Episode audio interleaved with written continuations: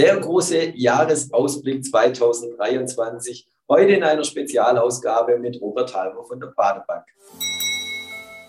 Ja, lieber Robert, wollen wir auf das Jahr 2023 einen kleinen Ausblick werfen? Da kommen wir natürlich an dem Thema Ukraine-Krieg nicht vorbei. Wie geht es aus deiner Sicht hier weiter?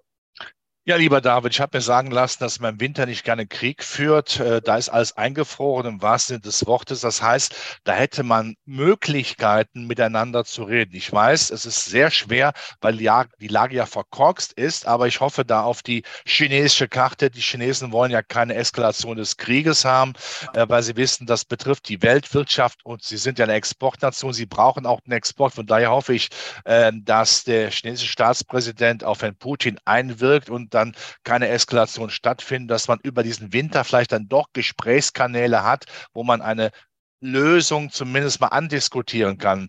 Man hört ja, dass es durchaus auch informelle Beziehungen selbst zwischen den Amerikanern und den Russen gibt. Das würde ja Möglichkeiten bieten. Äh, aber ich hoffe mal, dass im nächsten Jahr ähm, dieser Krieg deutlich an Brisanz verliert. Hoffnung wäre es, dass wie bei Südkorea, Nordkorea es einen, einen Frozen-Konflikt gibt, dass man zwar de facto im Krieg ist, aber das an sich, aber Waffenruhe. Ja, das zweite, das zweite Thema, das 2022 beherrscht hat, war sicher die hohe Inflation. Auch daraus sicher, haben wir hier schon den Peak gesehen oder ist es in 2023 so, dass es noch weiter ansteigt? Ich gehe davon aus, dass wir langsam aber sicher einen Peak sehen. In Amerika haben wir ihn auch schon gesehen, den Gipfel bei uns in Europa etwas später. Hier wird es aber auch passieren. Man muss ja nur die Rohstoffpreise auch im Vorjahresvergleich ansehen. Äh, von der Inflationsrate sprechen wir immer ja von einer relativen Betrachtungsweise. Das heißt, wir vergleichen immer den Monat jetzt mit dem Vorjahresmonat. Und ab Frühjahr werden wir natürlich deutlich sehen, dass äh, wir im Vorjahresvergleich Inflationsentspannung haben. Das ist natürlich sehr, sehr wichtig. Wir sehen auch, der Euro ist stark stärker geworden. Das hilft natürlich auch äh, gegen importierte Inflation, weil wir ja wissen, die Rohstoffe werden auf US-Dollar-Basis ja notiert. Das ist auch ein, auch ein Faktor. Die Lieferketten werden wieder etwas fester. Ich gehe davon aus, dass die Chinesen 2023 ihre Null-Covid-Strategie zumindest deutlich lockern. Das heißt, wir kommen wieder einfacher an Vorprodukte als Exportnation in Europa und können auch wieder besser nach China verkaufen. Das wird die Inflation dann schon ein Stück runterbringen. Natürlich wird sie nicht schnell auf das Wunschniveau äh, der EZB EZB fallen, aber das kann man sicherlich auch sagen. Die EZB ist ja sicherlich keine Notenbank, die äh, mit Herzblut der Inflationsbekämpfung dann äh, anheimsteht, sondern andere Hüte noch aufhat. Infrastruktur, Klimaschutz, Europa zusammen hat, dass ja nichts äh, passiert. Und das heißt für mich, die EZB wird dann den Satz noch, wird sicherlich dann, äh, wenn die Inflation runterkommen, sagen, seht ihr, die Inflation kommt runter, wir müssen gar nicht so viel tun. Es ist also das Motto, der Weg ist das Ziel. Ich kenne das vom Abnehmen, ja, der Weg ist das Ziel. Wenn man etwas abgenommen hat, jubiliert man wohl wissend, das Ziel ist damit noch lange nicht erreicht, aber es geht einfach nur um die Botschaft. Inflation kommt runter. Wir müssen von der EZB nicht so strikt sein. Das heißt, äh, Zinsfrage anschließend, du rechnest nicht mit weiteren Zinsschritten bei der EZB oder vielleicht ja auch in äh, Amerika? Doch, die EZB wird die Zinsen noch erhöhen, aber natürlich nicht in einem Ausmaß, äh, die, das nötig wäre, um die Inflation wirklich kaputt zu kriegen, zu killen sozusagen. Ja, also ich könnte mir vorstellen, dass wir im nächsten Jahr bei maximal 3,25 Prozent Leitzins auslaufen. Das tut nicht weh. Ja, wir haben ja heute schon zwei Prozent aktuell. Und die Amerikaner, ja, die werden dann auch langsam aufhören. Ich könnte mir vorstellen, dass sie bei 5, 5,25 dann auch aufhören.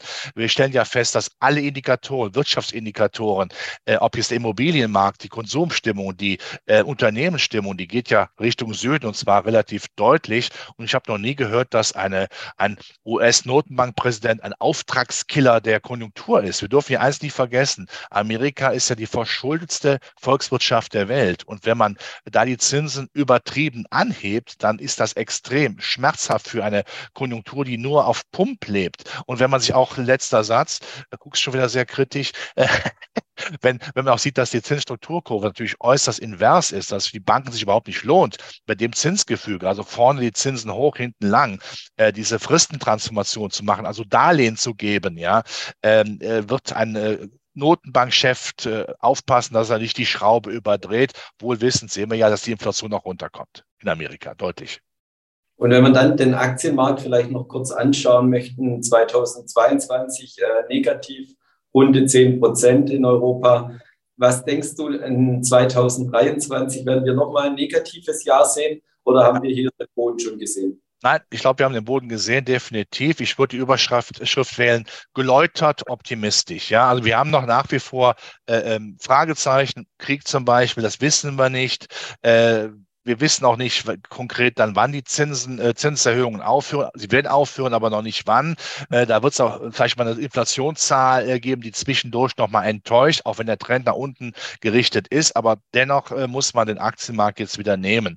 Und äh, weil einfach die Zinsen nicht weiter steigen, die Inflation nach wie vor höher als der Zins ist. Also von daher habe ich das nie verstanden, warum man ein Zinssparen äh, wählt, wenn die Inflation mir jeden Zins auffrisst und sogar draufgezahlt wird von mir, also Vermögensvernichtung betrieb, äh, äh, betrieben wird, dann muss man weiterhin dem Aktienmarkt anheimstellen. Das heißt, das nächste Jahr wird kein Jahr, wo wir Hurra schreien müssen, Konjunktur ist auch eine Frage, wie die Konjunktur sich dann konkret entwickelt. Sie wird sich aber langsam fassen. Das heißt, die Börsen, es kommt ein, ein Börsenkalauer, schaut ja immer in die Zukunft. Äh, und ich gehe davon aus, dass wir das nächste Jahr, das Übergangsjahr zu wieder einer äh, konjunkturellen Verstetigung nach oben ist. Und das ist dann positiv. Das heißt, da muss man auch die Zyklika, die es ja gerade in Europa gibt, auch wieder haben. Ja, das wollte ich gerade noch fragen. Siehst du bestimmte Branchen nächstes Jahr, die vielleicht interessanter sind wie andere? Ja, ich sehe ja immer zwei Branchen. Ich bin da im Augenblick vielleicht noch der einsame Rufer nervös, aber äh, die Hightech-Branche, wenn die Zinsangst geht, haben wir ja erstens ähm, diesen massiven Flurbereinigungsfaktor mit den Überbewertungen nicht mehr, dass man sagt, naja, hohe Zinsen fressen natürlich Überbewertungen auf. Erster Punkt. Zweiter Punkt. Mir hat immer noch niemand erläutern können, warum die Geschäftsmodelle der Hightech-Branche nicht stimmig sind. Natürlich nicht jeder, es muss nicht jeder Social-Media-Wert sein, aber ähm, diese Rationalisierung, diese Robotics, die nach wie vor betrieben werden, Ersetzung des Menschen durch die Maschine. Ich weiß, ich wiederhole mich da, aber es ist für mich nach wie vor ein faszinierendes Thema, weil es eben auch ein Wirtschaftsfaktor, also ein Geschäftsmodell ist, das trägt. Äh, Cloud äh, Computing, all das, was damit verbunden ist, die virtuelle Welt, das geht ja erst weiter. Und das Argument, die die werfen ja Leute raus. Jetzt tut mir leid um die Leute, klar, aber zum Glück sehen sie mal betriebswirtschaftlich äh, auch mal klar und äh, äh, stellen nicht Leute ein, ohne zu wissen, was sie damit machen. Das heißt, diese Werte, diese Hightech-Werte kommen auch in vernünftiges Fahrwasser, neue Sachlichkeit. Das heißt, sie denken betriebswirtschaftlich operativ. Das gefällt mir sehr gut. Also ich mag die Werte, die gibt es in Amerika. Ich mag aber auch die Zykliker, die wir gerade auch in Deutschland haben, in Europa haben. Die haben immer noch, sind sehr günstig, sind immer noch nah am Substanz Grenzwert. Ähm, ich weiß nicht, warum man die nicht haben muss. Und eins dürfen wir nie vergessen. Drei Jahre wurde nicht investiert in neue Anlageinvestitionen. Warum? Es, Lieferketten waren kaputt, Corona. Im Krieg hatte keiner Interesse zu investieren. Das muss jetzt nachgeholt werden. Und das können europäische, deutsche Werte in der Infrastruktur. Also ist das nochmal ein Prell dann auch für ähm, die zum Beispiel den deutschen Aktienmarkt und den letzten Satz, guck's, guck's wieder kritisch, ja. ähm, ist natürlich, äh, ist natürlich auch, ähm, wir dürfen die Probleme der deutschen Wirtschaftspolitik oder Politik nicht übertragen auf die Aktienwelt, ja, die Unternehmen. Die sind munter wie das Rehlein im Wald, springt hin, springt her, kann Amerika anbieten. Wir wissen ja, Amerika saugt ja quasi deutsches Know-how an. Aber solange sie in Deutschland notiert sind, sind es ja deutsche Werte, auch wenn sie weltweit immer stärkere Umsätze und Gewinne erwirtschaften. Also muss man diese Angst äh, dann äh, eben nicht haben. Also die zwei Richtungen. Also Amerika, die Hightech-Branche in Europa, die Zykliker und ein bisschen Schwellenland auch nicht vergessen, wenn die Chinesen ihre vermaledeite Null-Covid-Strategie endlich aufgeben.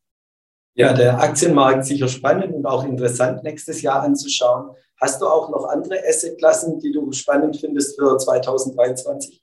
Ich bin der Schmatter aus meinem Herzen nie in der Mördergrube. Ein bisschen Gold ist auch nicht verkehrt. Wenn der Euro eben, äh, der Euro stark ist, damit der Dollar schwach, spricht das schon mal für Gold. Und äh, die Krisen sind ja nicht ausgestorben. Ja, und wenn ich sehe, mit welcher Inbrunst die Notenbanken gerade auch aus dem äh, äh arabisch-asiatischen Raum äh, gerne Gold kaufen, dann kann man da durchaus nochmal zufassen. Ich glaube, das nächste Jahr könnte durchaus ein Goldjahr werden. Gold ist die absolute Absicherung. Äh, das freut natürlich auch die Schweizer Anleger, das weiß ich ja, aber grundsätzlich ein bisschen Gold bis 10 Prozent des liquiden Anlagevermögens sollte man haben. Bei Kryptowährungen wäre ich vorsichtig, die müssen erst ihre Flurbereinigung noch abdecken, die brauchen erst noch dieses Regelkorsett. Wenn das passiert, haben sie die höheren Weinen bekommen. Allerdings sind die Pioniergewinne auch weg. Ansonsten äh, dem Aktienmarkt treu bleiben und den Zinsaspekt, ja, auch wenn alle jubilieren, es gibt wieder Zinsen. Nein, das ist eine Steinanlageform, die braucht man nicht, die braucht man so wenig wie Bauchschmerzen. Ja, herzlichen Dank, lieber Robert, für den großen Jahresausblick 2022 und herzlichen Dank fürs Zuschauen. Danke dir, alles Gute.